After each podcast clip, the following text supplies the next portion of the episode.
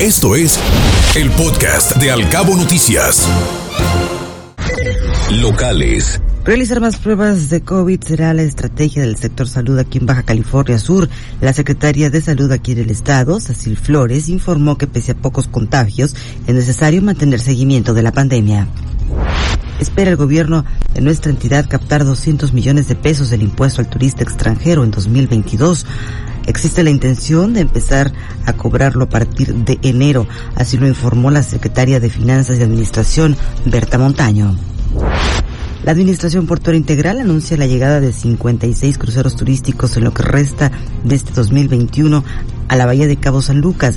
En noviembre arribarán 27 de esas embarcaciones y en diciembre 27 navíos. Buscará la Secretaría de Turismo, Economía y Sustentabilidad darle mayor proyección turística a las zonas rurales de Los Cabos. Los proyectos de desarrollo se asociarán con los habitantes de la zona rural para atraer el mayor número de turistas que buscan vivir otro tipo de experiencias, así lo mencionó la Secretaria de Turismo Maribel Collins.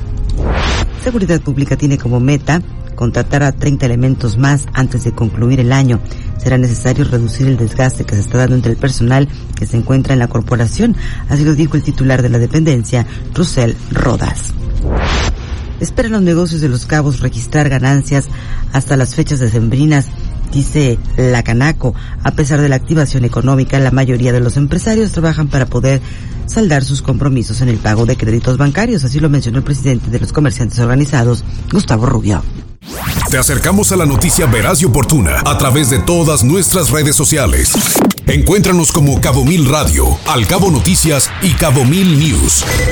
Al Cabo Noticias de 7 a 9 de la mañana por Cabo Mil Radio 96.3. Siempre contigo.